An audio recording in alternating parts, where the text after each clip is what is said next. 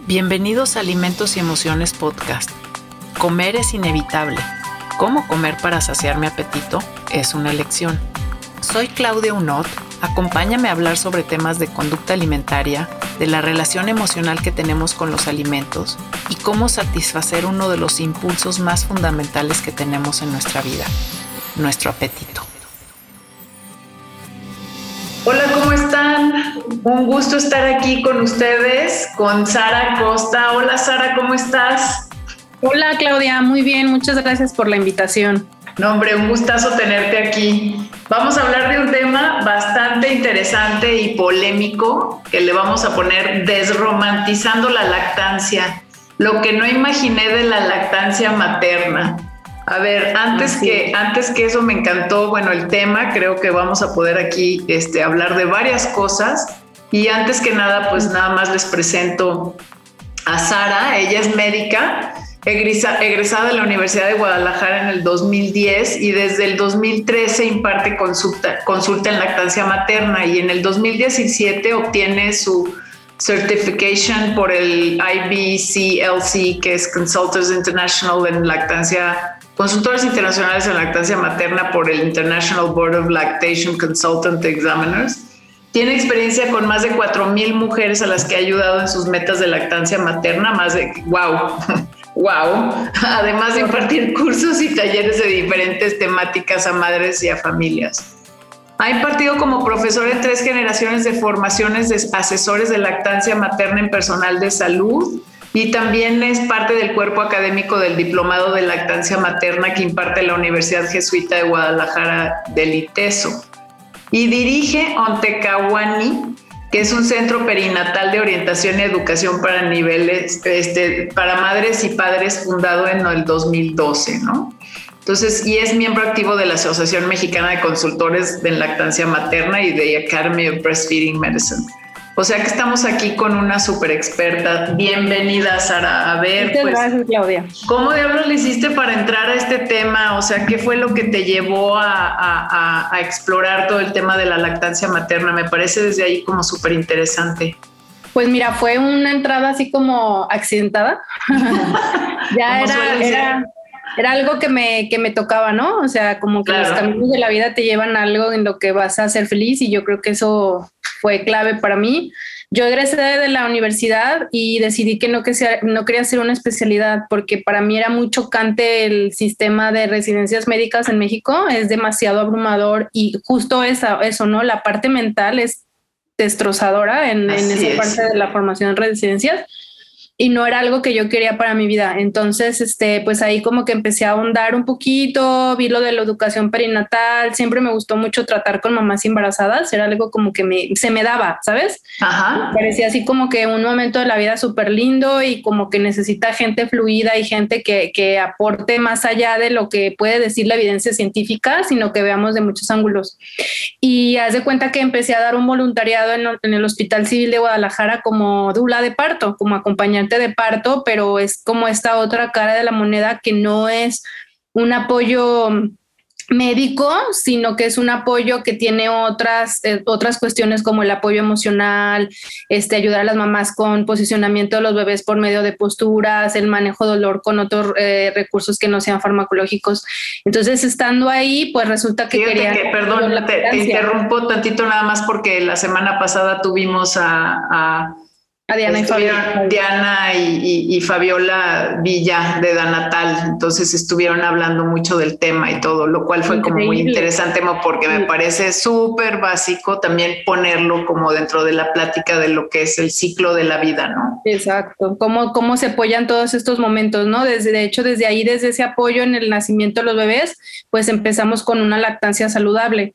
Y es y justamente esa parte y esa, esa vivencia y ese ojo que yo pude tener de observar nacimientos de baja intervención, este, nacimientos en donde no hay fármacos, no hay intervención cuando no es necesario y cuando mamá no lo requiere, porque ahí obviamente la mamá es la que tiene el mando. Este, de ahí accidentalmente empezaron a, a solicitar que apoyáramos con lactancia y bueno, yo no tenía idea de nada, absolutamente nada, porque en la universidad no nos enseñan nada. Entonces, pues dije, bueno, pues qué tan difícil puede ser, ¿no? O te enseñan lactancia del libro, ¿no? Es como, o sea, aquí está. Seis meses y ya. O, listo, cuánto, o sea, yo siempre digo es así como, ¿cuántos gramos de proteínas se producen y, no sé cuánto necesito? O sea, es como, es, lactancia del libro. es lactancia irreal, es, es, irreal, jamás vas a, vas a aplicar eso que aprendiste, ¿no? Es, es otra cosa la realidad. Y pues ya ahí en eso me, me, enfrenté a que pues empecé a ver primero mucha iatrogenia, ¿no? Este, eh, que este bebé no puede mamar porque a la mamá le están dando este medicamento y me fui informando y fui, fui leyendo. Y como dice en mi currículum, que la verdad es que me choca esta parte de los currículum porque siento que ah, no ayuda mucho a veces. Eh, gracias a quien queramos creer, empecé a tener muchas pacientes, ¿no? Empecé a tener mucha consulta, me di cuenta de que sabía muy poco, que tenía que leer mucho, que tenía que buscar información, pero sobre todo que tenía que ver muchas mamás y bebés. Y así me fui dando cuenta que lo que venía en los libros, pues realmente es una parte así ínfima de lo que realmente sucede cuando tú ves a una mamá y un bebé, ¿no? Es algo mucho más profundo, es un environment, ¿no? Podríamos decirlo así, como súper amplio en donde tienes que tener en cuenta eh, estatus económico, estatus, este, no sé, qué estudió la mamá, este, si tiene pareja o no tiene pareja, cómo está su estado emocional, cómo fue que ese bebé nació, si fue en parto, si fue una cesárea, si fue un parto súper medicalizado, traumático, una cesárea igual. O sea, tienes que tener en cuenta, yo lo que les comparto a los asesores es, ustedes tienen que ser de verdad unos detectives que busquen el mínimo detalle en donde puedan identificar puntos de quiebre, ¿no? Este, esa mamá tuvo una pérdida gestacional anterior, esa mamá se está divorciando, esa mamá no tuvo una experiencia de nacimiento que ella buscaba, ese bebé venía en una mala postura en el útero, o sea, tienes que tener como las antenas super paradas para detectar cosas que nadie se ha dado cuenta. Y es así como me fui pues cada vez metiendo más y más en este mundo y la verdad que fue algo súper bonito porque se dio, o sea, la verdad es que yo no lo busqué, fue algo que fue avanzando y me empezó a gustar y, tanto me empezó a gustar que tuve que dejar de hacer otras actividades este, de trabajo porque ya era la, demanda que yo empecé a tener entre mis pacientes era mucha, ¿no? Y, yo me di cuenta que era ese, ese punto importante, Claudia, era escuchar a las mamás, ¿no? Escuchar qué te tenían que decir, no lo que tú querías escuchar, ni la historia clínica, sino escuchar las necesidades de esa mamá. Y pues así se dio, me certifiqué como consultora, me empecé a afiliar a otras asociaciones, a estudiar, a leer y ya pues ahorita como pasitos extra, justamente pues acompañando o apoyando a otras personas que están haciendo investigación en lactancia, o sea, hay muchas cosas que hacer, ¿no? Esto no da para mucho, mucho. Así es, da para el área que a donde te quieras, o sea, para toda una serie de áreas a donde te quieras meter, ¿no? Más académica, o sea, más clínica, más en conjunto con las, las mamás desde antes, o sea, ¿Cuándo abriste como o empezaste a abrir toda esta parte de Ontecahuani? Ontecawani surgió en el 2012, yo todavía trabajaba en una empresa, este, pero yo ya tenía un pie afuera, ¿no? Yo ya quería empezar a, acompañar a las mamás, yo ya quería empezar a tener tiempo, porque para hacer esto necesitas tener tiempo, necesitas estar disponible, necesitas, si una mamá me hablaba para parto, pues yo tenía que estar ahí, ¿no? A la hora que fuera y los compromisos que tuviera, pues se quedaban de lado. Y esto empezó, surgió en el 2012. ¿Qué significa? Ontecawani significa, es una palabra náhuatl y significa acompañar o acompañante, ¿no? Ay, qué bonito. por eso me gustó. acompañante de todos los procesos, ¿no? Acompañas, ahora sí que acompañas a una mamá y, y respetas su decisión y, y, hay esta parte de escucha, pero eso significa Ontecawani, acompañante, es una palabra wixárika. Qué bonito. qué, bonito. Pues bueno, así surgió y, y, como te comentaba, este, pues me fui dando cuenta de todos los huecos que hay, ¿no, Claudia? O sea que la lactancia, si bien es un asunto que tiene una parte de ciencia eh, y también una parte emocional y todo esto que te platico, pues también es una parte poco explotada en el buen sentido de la palabra, ¿no? En, el, en la investigación, en el que empecemos a quitar lo que es que yo lo leí en el libro, no, pero tú qué estás observando, ¿no? Tú qué estás aportando a lo que ya está dicho, ¿no? Este, de repente platico con colegas que, que tenemos buena relación y decimos, es que sabes que esto es para hacer un reporte de caso, esto es para hacer un cartel, hay que platicar lo que estamos viendo en, la consulta porque como realmente somos muy pocas personas en esto ya como personal de salud, eh, necesitamos empezar a mostrar a otra, a, toda esta comunidad este, científica que realmente hay cosas que necesitamos demostrar que existen y que no son un invento y que necesitamos plasmarla, que quede la evidencia de que esto está pasando, ¿no? Un ejemplo muy claro puede ser este tema de que lo que te platicaba, ¿no? Este, ahorita estamos como en esta romantización de regresar a la lactancia y que regresemos todas, ¿no? Y que regresemos todas con una lactancia exclusiva y que la fórmula está mal y que todas podemos lactar a nuestros bebés de forma así exclusiva. Realmente no es, no es así, o sea, hay una parte este, que se llama hipogalácteas, en donde realmente hay mamás que no pueden tener un suministro completo de leche, ¿no? ¿Y por qué crees que esté pasando esto? Porque híjole, es que son muchas cosas. Las hipogalácteas han sucedido todo el tiempo, ¿no? Toda la vida. Eh, pero tenemos que empezar a hablar de que hay dificultades de lactancia, de que la lactancia no siempre es natural, no siempre se da la primera, ¿no? Esa, ese, ese reclamo que tienen las mamás en la consulta que nos dicen, es que yo quiero pegarme a la mamá como yo las veo a las demás, que se lo pegan y que sacan mucha leche, sí, pero tú tienes una hipoplasia mamaria, no desarrollaste bien tu tejido glandular, aparte tienes ovario poliquístico, tienes diabetes gestacional o tuviste una hemorragia postparto súper importante y realmente eso merma la producción de leche, ¿no? Entonces, sí tenemos que empezar a hablar en que hay dificultades de lactancia y que son reales, la mamá no las está inventando, ¿sabes? Ahora pero, la presión social, o sea, que existe de que todo el mundo seamos así como las perfectas madres este, que amamantan a sus hijos durante dos años porque lo recomienda la OMS, o sea, es real y es, y es, un, es una losa, ¿no? También que cargamos pues como mujeres que debemos de poder hacer eso, ¿no? Exacto, y ahí también quitamos la individualización, ¿no? Y, quitamos esta también este poder de decisión de las madres en que quizá esa madre dice, no es para mí. O sea, realmente no es para mí, ¿no? Es yo no quiero, yo no necesito una lactancia exclusiva. Bien sabemos que la lactancia siempre va a ser lo mejor para los bebés y eso está dicho, pero no siempre es lo mejor para las madres, Claudia. Y, y, realmente tenemos que abrir este concepto y aprender a escuchar, ¿no? No cerrarnos en que todas pueden, porque ese mensaje tan duro y tan forzado lleva a muchas mujeres incluso a la depresión.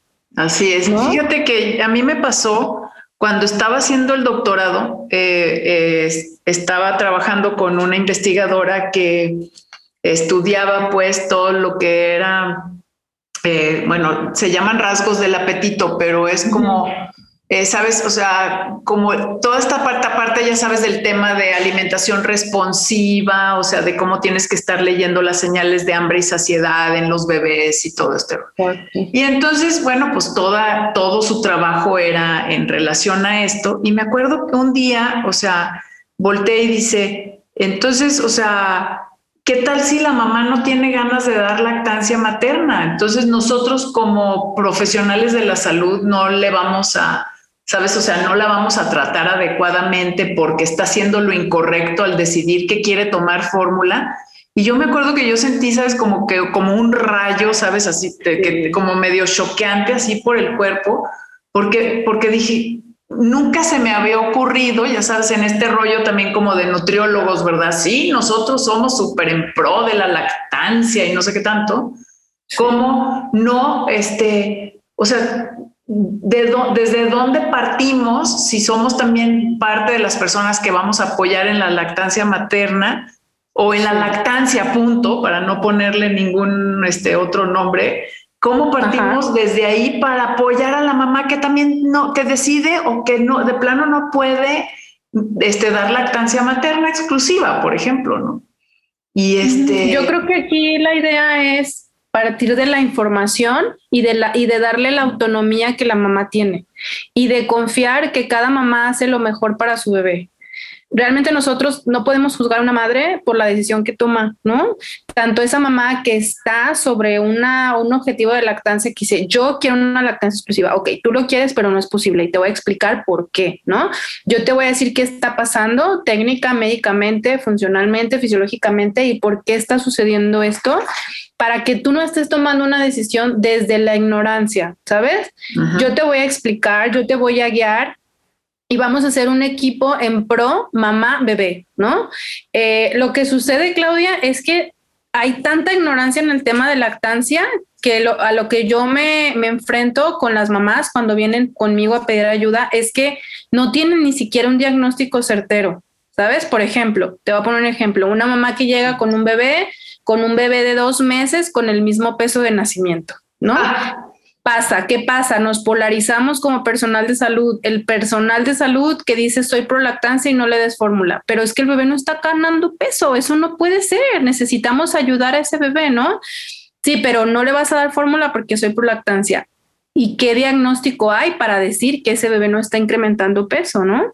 No la has revisado. Esa mamá tiene una hipoplasia mamaria. No tuvo desarrollo glandular, tuvo ciclos hormonales irregulares, tuvo muchos problemas para gestar a su bebé, para embarazarse, ¿no? Digamos. Sí. Entonces, desde ahí revisamos, damos un diagnóstico y esa mamá, una vez que tú le explicas, mira, existe esta condición, observa tus senos, te voy a explicar por qué pasa y te voy a explicar cómo vas a llevar una lactancia mixta súper bonita el concepto de lactancia exitosa no es una lactancia exclusiva. ¿No? A mí me ha tocado eh, en foros preguntan, ¿qué significa lactancia exitosa? O, a qué dan el significado de lactancia exitosa, ¿no? ¿Cómo, ¿Cómo lo interpretan? Para mí una lactancia exitosa es una mamá y un bebé sanos física y emocionalmente. Entonces, mientras esa mamá esté bien y ese bebito esté bien, estamos bien, ¿no? Si esa mamá decide dar una lactancia mixta porque tiene un problema impresionante de grietas y nadie le ha dicho que ese bebé tiene un frenillo lingual corto, está bien, no tiene por qué sufrir, no tiene por qué estar con dolor, ¿no? Si nadie fue capaz de diagnosticarlo, esa mujer no tiene por qué vivir con dolor. Imagínate, Claudia, lo que está pasando a nivel cerebral las conexiones cerebrales, el apego de esa mamá con su bebé, qué está pasando al haber un dolor todo el tiempo cuando está alimentando a su bebé. Hay una huella ahí emocional que va a permanecer mucho tiempo y eso es mucho más negativo que una lactancia mixta. No, no, no, me queda clarísimo, o sea, porque aparte ese dolor va a permanecer en la relación que va a generar con su hijo por el resto de su vida, o sea, cada vez que lo va a oír, no sé, llorar, va a, va a volver a sentir ella ese dolor, le va a, no, no, no, no, no, no, no quieres ni saber, o sea. Exacto. Entonces, ahora ya sabemos cómo impacta este, la relación mamá y bebé desde el útero, ¿no? Entonces, ¿por qué? Cuidamos tanto esta parte eh, diciéndole a la mamá, este, da estimulación temprana, bla, bla, bla, y no estamos cuidando el aspecto de la lactancia en cuanto a la salud mental, ¿no?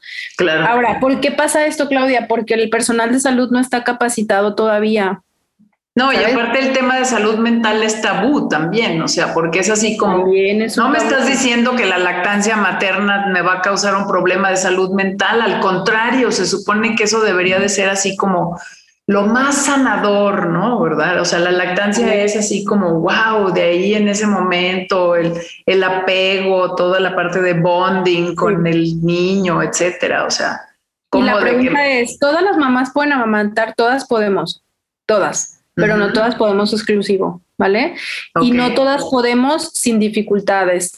Por, hay pacientes que por más acompañamiento que des, hay dificultades, ¿no? Por ejemplo, imagínate un bebé que viene en una posición complicada en el útero, nace con una plagiocefalia y hay dificultades en la coordinación, succión, deglución, respiración. Ese bebé necesita mucho apoyo, necesita terapia, necesita mucho contacto piel a piel. Esa mamá seguro va a estar bombeando la leche algunas semanas hasta que esto se vaya corrigiendo. No quiere decir que porque tú tengas una buena asesoría eso va a mejorar de un día para otro. Hay lactancias complejas que nuestro, nuestra labor, nuestra chamba es el acompañamiento y la guía.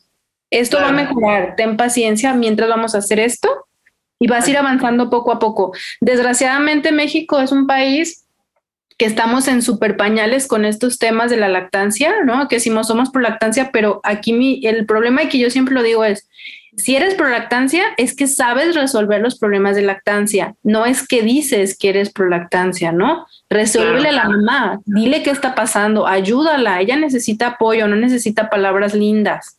Claro, sí, claro, las palabras lindas no te van a quitar, este, ¿cómo se llama? Las grietas o los problemas de ganancia de peso de tu sí, del bebé o etcétera, ¿no? Así es. este, ¿cómo ves? Yo, yo te quiero preguntar también otra cosa, que es el otro extremo, porque también eh, así me pasa mucho, o sea, en, esta parte que te mencionaba, por ejemplo, de esta misma persona, o sea, que se dedica también como a los temas de sobrepeso y obesidad en lactantes. Ajá. Entonces, eh, eh, eh, también me acuerdo que escuché el término la primera vez y también otra vez, ¿no? O sea, hay, hay niños con ciertas características como de mucha este, mucha hambre eh, y mucha falta como de, de nivel de saciedad y que siguen comiendo y comiendo y comiendo. Y la misma lactancia materna exclusiva los pudiera llevar a un sobrepeso u obesidad porque la mamá no sabe, por ejemplo, cuándo decir que no. ¿Has, te has visto ese tipo de casos? Y entonces, por ejemplo, cuando muchas veces me ha tocado hablar así con pediatras y, les tocas el tema y es así como, claro que no, o sea, la, es como, si me entiendes, es prohibido pensar en que dejarías de dar de, lactancia o algo, o tratarías de hacer algo por la alimentación de los bebés. ¿Por qué? Porque pues la lactancia es lo mejor, ¿verdad? Y es el mejor alimento.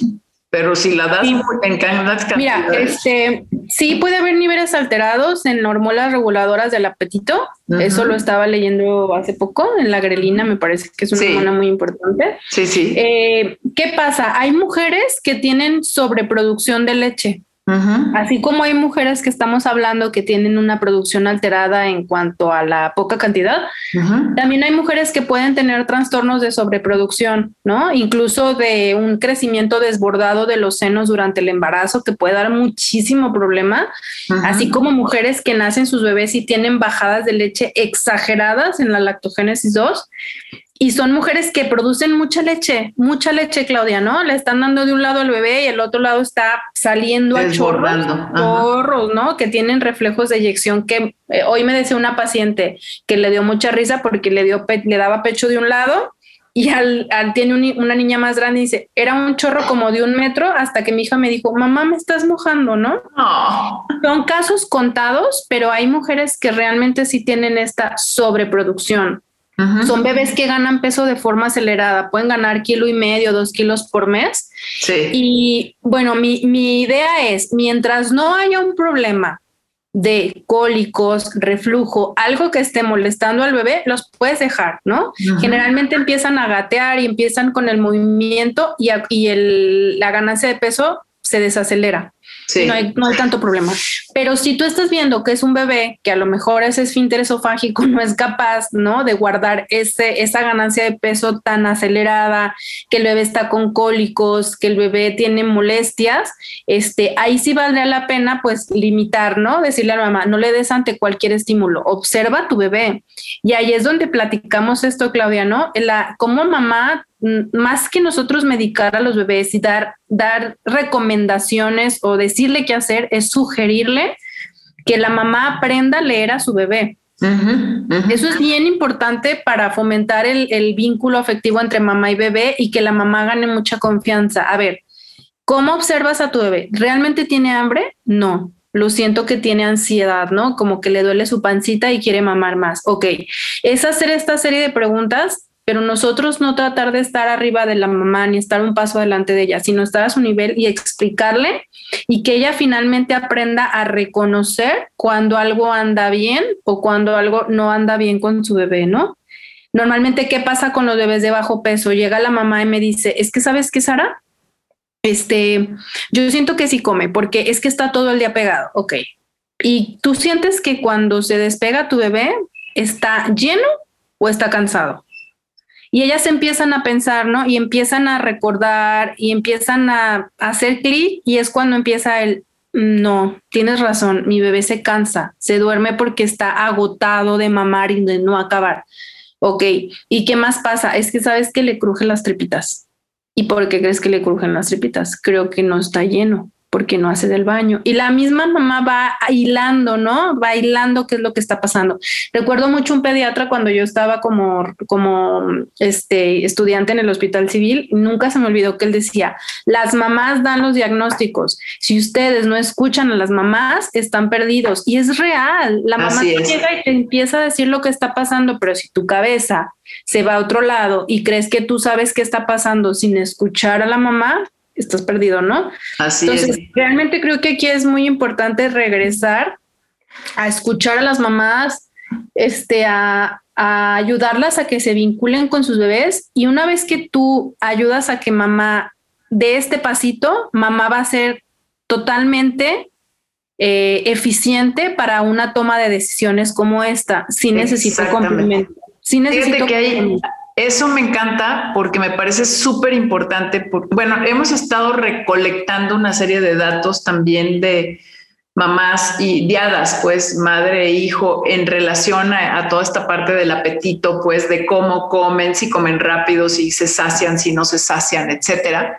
Y una cosa que hemos encontrado es que la mam, o sea, como, como no es un tema que se habla mucho o no es un tema como muy discutido, muy conocido, cuando tú le preguntas, oye, tú, tú, tú piensas, por ejemplo, que tu bebé come más rápido o más lento o algo, no te saben hasta cómo contestar.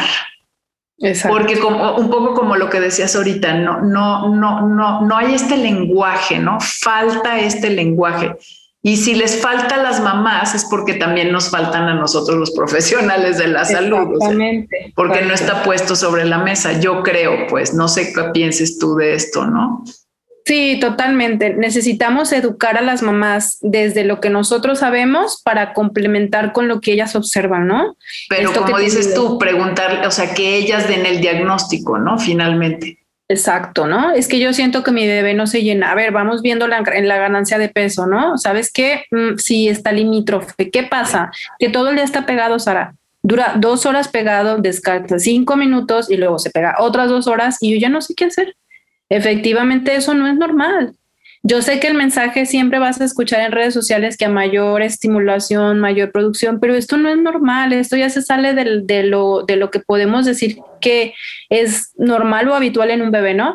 Por eso es muy importante, Claudia, que la gente que acompañamos mamás en este periodo de lactancia realmente sepamos de lactancia, ¿no? Es como una lucha que yo tengo ahí con los pediatras y digo, es que de verdad no puede ser que no sepan observar una toma e identificar, este bebé sí está tomando, este bebé no está tomando, porque si estamos hablando que estamos vigilando el inicio de la vida de un bebé, es primordial que sepamos sobre la alimentación de ese bebé.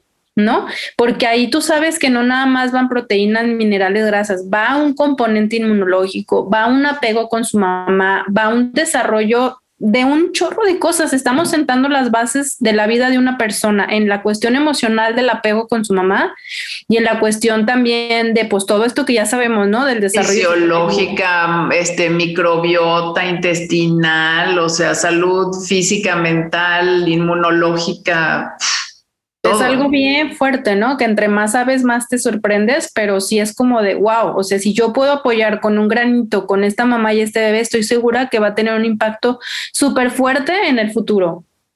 Oye, Sara, ¿qué? Y entonces, o sea, ¿cómo verías la profesionalización de todo este tipo de, temas? O sea, o de, en la formación de los profesionales de la salud, porque me parece importantísima. O sea, ¿cómo lo...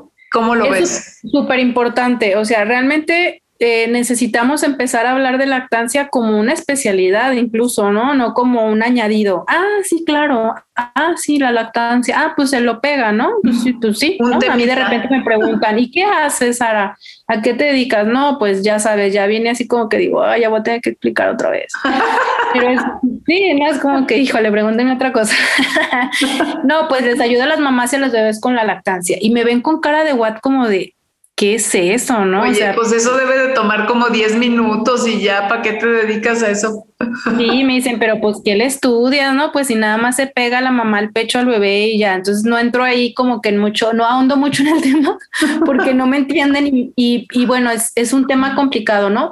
Pero sí, Claudia, sí debe haber una, una profesionalización de esto y darle ya realmente un impacto, ¿no? Estamos buscando que la lactancia ya sea una especialidad médica, que haya, porque la lactancia se liga con todo, es algo bien bonito, Claudia. La lactancia lo vas a ligar con la fisioterapia, con la osteopatía, con el odontólogo, con el pediatra, lo vas a ligar con el medio ambiente, este, con los objetivos, ya sabes, de sustentabilidad. Así es. La, la, la, lactancia lo ligas con todo, con tintes políticos, lo ligas con con lo que tú me hables, yo te voy a decir qué tiene que ver la lactancia. Sí, seguramente. Con la parte económica. Educación, o sea, socioantropología, todo, todo. Todo con antropología, tiene que ver con el desarrollo del ser humano, tiene que ver con nuestro futuro incluso, ¿no? ¿Qué está pasando con el microbioma cuando lo estamos alterando tanto?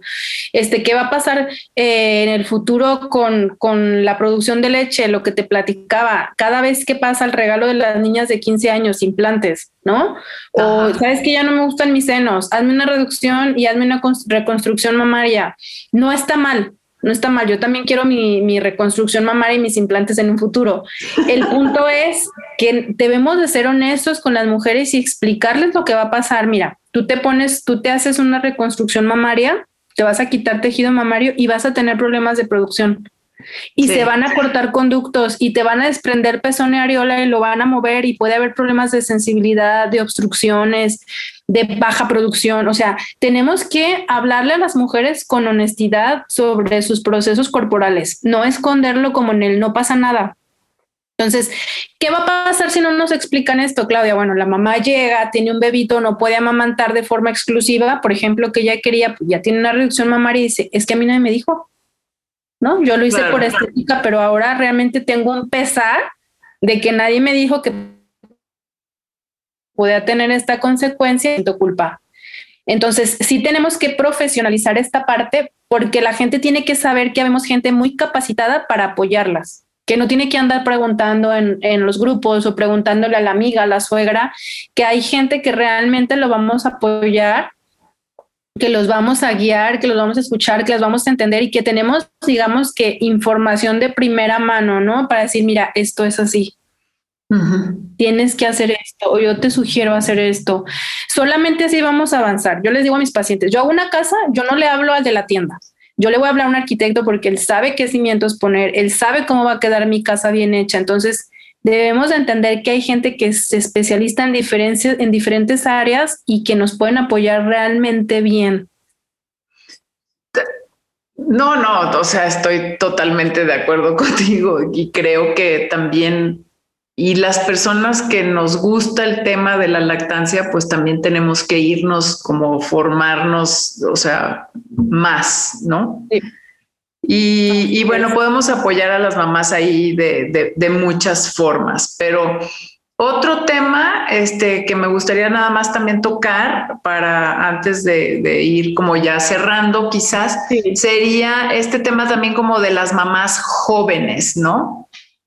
¿Qué pasa ahí con... Eh, ¿cómo, ves, ¿Cómo ves tú el tema pues, de una mamá que tiene bebés, por ejemplo, más, más joven? ¿Cómo se van adaptando a la lactancia? Más fácil. Más fácil.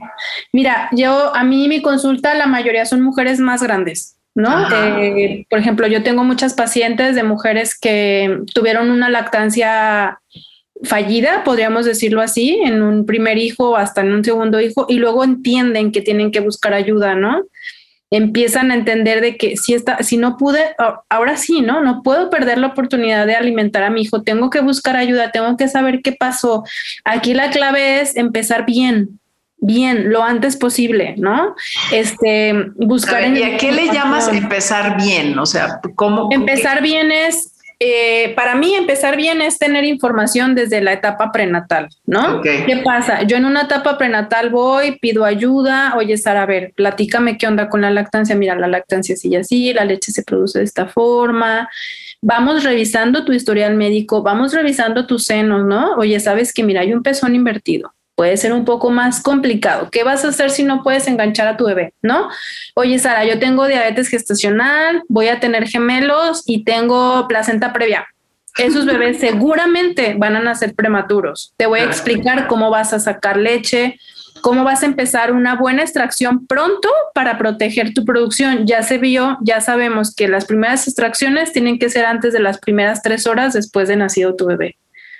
Entonces, si esa mamá ya tiene información, sabe cómo llevar su extractor, cómo lo va a usar, que le queden bien los embudos, cuánto tiempo lo va a usar, ya tiene un plan de acuerdo. No, pero es que las mamás aprendemos a usar el extractor ya que estamos, este, ¿cómo se ya, ya que tenemos al bebé ahí, pues, o sea, y, o sea, y eso que dice que uno sabía, yo empecé, yo, yo aprendí a usar el extractor hasta que ¿sabes? Bueno, yo no tuve problemas, pero de todas maneras es como... Pues, y bueno, puede haber una mamá que todo venga bien, ¿no? Que me diga, mi bebé a término, no tengo antecedentes o situaciones de riesgo, fíjate que mi doctor es sutano, yo ya lo conozco. ¿Sabes qué? No te preocupes, ¿no? Te voy a explicar todo. Deja que llegue el momento. Nuestra meta es bebé de más de 37, 38 semanas y bebé de buen peso. ¿Qué más les explicamos?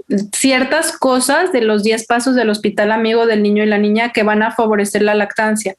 No mamilas, alojamiento conjunto, contacto piel a piel, todas esas cosas.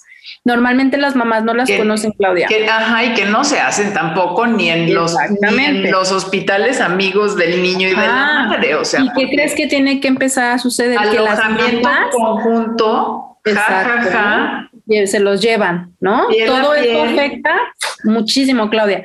¿Qué tenemos que hacer nosotros? Educar a las madres para que ellas exijan que esto suceda, porque son las únicas que pueden generar un cambio, ¿no? Si yo como mamá le digo al pediatra, doctor, mi bebé se va a quedar sí o sí en alojamiento conjunto conmigo porque usted me dijo que mi bebé está sano, yo no quiero que esté ahí en la incubadora por si cualquier cosa, entonces véngase para acá mi bebé. Entonces nosotras tenemos que empoderar a las mamás y a los papás, porque aquí la clave es que el papá también esté informado. Las mamás y los papás quieren lo mejor para sus hijos, pero si no tienen la información, no saben cómo pedirla.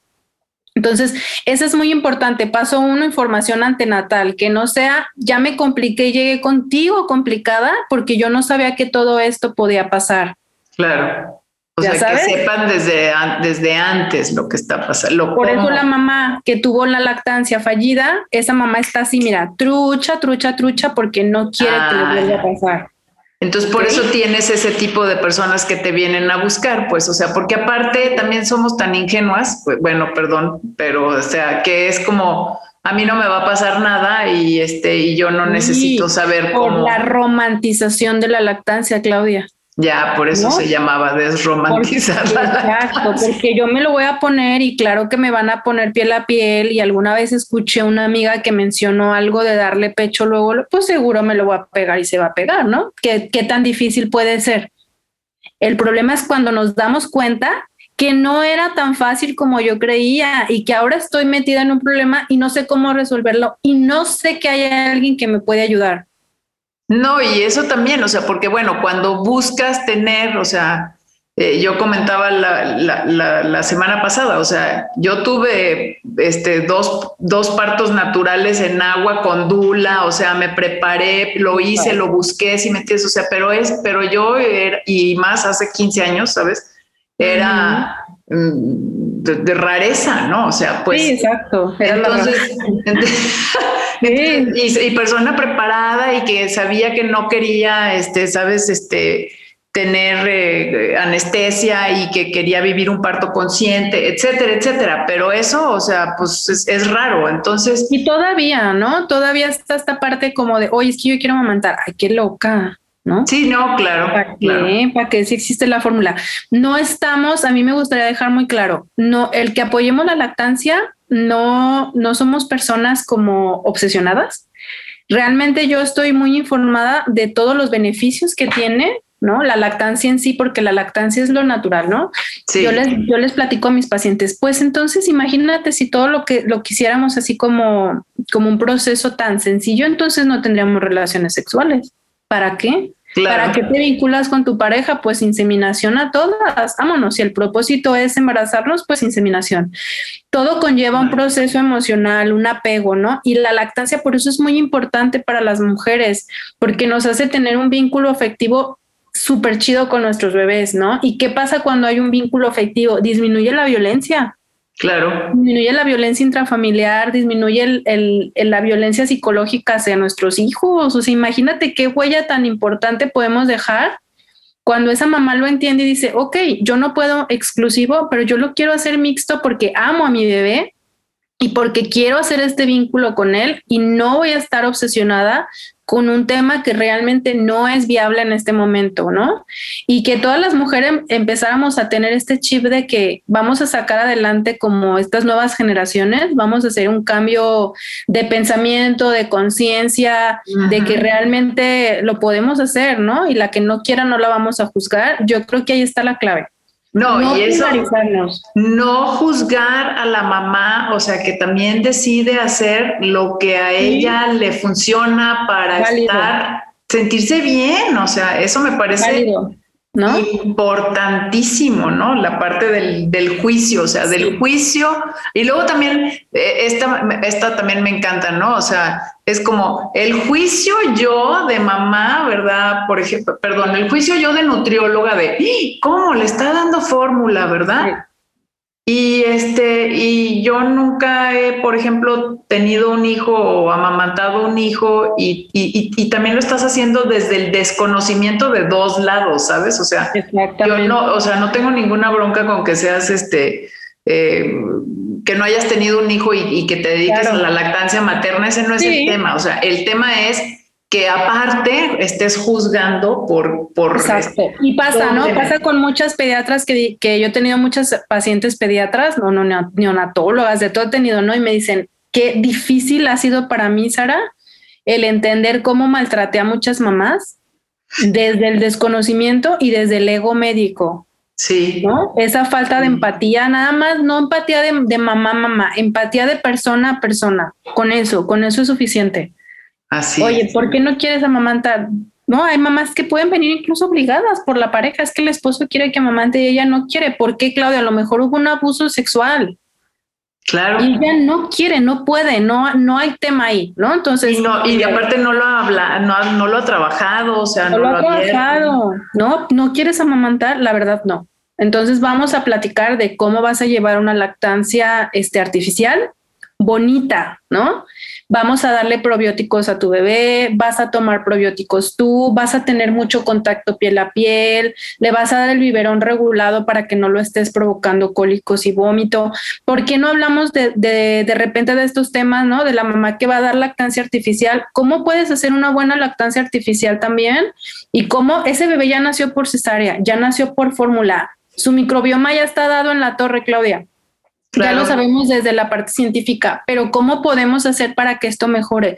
Vamos a darle probióticos, vamos a hacer que esa mamá coma mejor, vamos a hacer un vínculo afectivo increíble entre mamá y bebé, vamos a hacerla estar feliz, ¿no? Entonces necesitamos trabajar todos, todos, todas estas partes y no nada más cerrarnos en que esto es lo mejor, punto. Eso no es real. No, y que la mamá no se sienta también culpable, si me entiendes? Porque entonces, porque tuvo la cesárea y no pudo amamantar y porque está trabajando y otra serie de cosas y factores que también juegan una parte muy importante, como el que tengamos que regresar a trabajar, por ejemplo.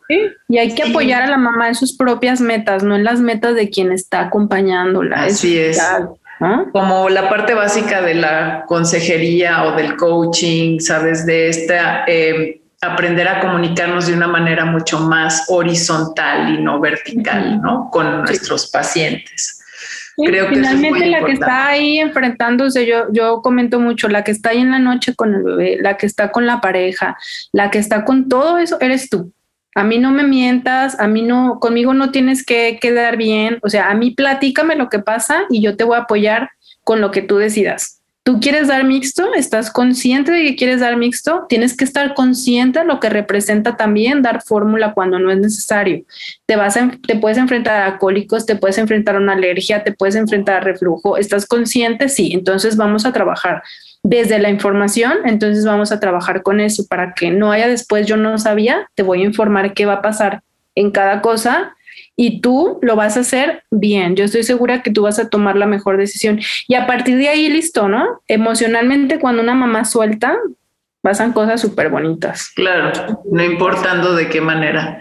Y mucho quitarnos nosotros también ese juicio, pues, que tenemos acerca de cómo se debe de hacer o, o sea, según lo que nosotros pensamos o la forma como nos formaron, que no se parece a la realidad. No, nada, ¿no? Híjole, una pues pediatra hoy hablé con una pediatra y me decía, es que qué fuerte, ¿no? Este, porque le hablé para platicarle justo de unas pacientes de ella. Y me dice, es que noto que las mamás sienten que están ahorita con calificación. La amamantamiento, 10, palomita, cesárea, mm, no, reprobada, ¿no? Este parto sin anestesia, 10. ¿Te pusiste anestesia? Mm, no, tiene 7. no, no se vale. Tampoco no se, vale. Y le digo, no, claro que no. La verdad es que nosotros debemos de empezar a cambiar eso desde nuestros consultorios, comunicar lo que no es una competencia, no estás calificada para nada. O sea, es, de verdad es ridículo. Pues a mí me da risa cuando me dicen las mamás, es que hice trampa, usé anestesia. No, oye, qué bueno, pues también hay personas que no, o sea, ¿no? Hay personas que... Qué chido que existe, imagínate que no existiera, ¿no? Qué padre. sí. Y, si es, quise eso te hizo salir adelante, qué bueno, qué bueno que existe. Entonces, empezar a trabajar esa parte emocional con las mamás, dejar de calificarlas, escucharlas y trabajar con sus objetivos, no con los propios. Yo creo que nos podemos quedar con eso, Claudia, y decir que la lactancia no siempre es, no siempre es como la queremos, sino como nos tocó y tenemos que trabajar sabiendo que puede haber dificultades y que tenemos que pedir ayuda. Excelente, pues me parece un excelente fin a esta plática en la que podríamos estar también varias horas. Sara, ¿en dónde te pueden localizar? Yo estoy en Ontecahuani, así se escribe Ontecahuani con K.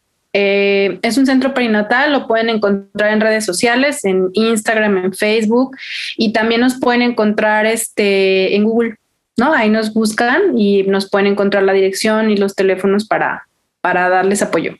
Perfecto, excelente, Sara. Y bueno, recuerden que también, o sea, si les gustó la plática, por favor compártanla, compártanla con, con mamás que conozcan, que van a, que necesitan apoyo, con compañeros, o sea, con todos para irnos formando en estos temas. Así es que este es súper importante, denle like, sigan este, los canales y Compartir, compartir. Sí, bien, bien importante que conozcamos más estos temas. Sara, te agradezco enorme, enormemente el que hayas estado aquí con, nosotros. Gracias. y bueno, les recuerdo a todos que pues nos vemos pronto y nos seguimos nutriendo. Hasta la próxima. Gracias. Hasta luego. Nos vemos en un próximo episodio de Alimentos y Emociones Podcast. Y recuerda, nos seguimos nutriendo.